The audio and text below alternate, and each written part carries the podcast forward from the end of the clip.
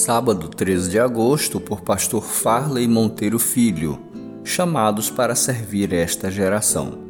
Porque, na verdade, tendo Davi no seu tempo servido conforme a vontade de Deus, dormiu, foi posto junto de seus pais e viu a corrupção. Atos 13, verso 36. Somos chamados a servir ao Senhor em todas as fases da nossa vida. Precisamos, contudo, dedicar-nos ainda com mais esforço na nossa juventude, antes que venham os dias difíceis e antes que se aproximem os anos em que você dirá: Não tenho satisfação deles, conforme Eclesiastes 12:1.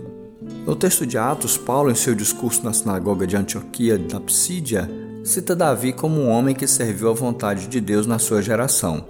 Já parou para imaginar que privilégio maravilhoso ser lembrado como um homem segundo o coração de Deus? Essa é a proposta de Deus para a nossa vida.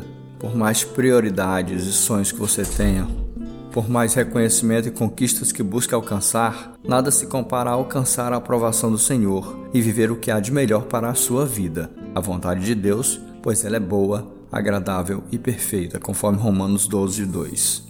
O mais interessante é que Davi não foi um homem segundo o coração de Deus por não ter cometido erros. Pelo contrário, ele teve muitas falhas, mas por seu arrependimento e sua consagração, Deus olhou para além de suas ações, ele considerou seu coração.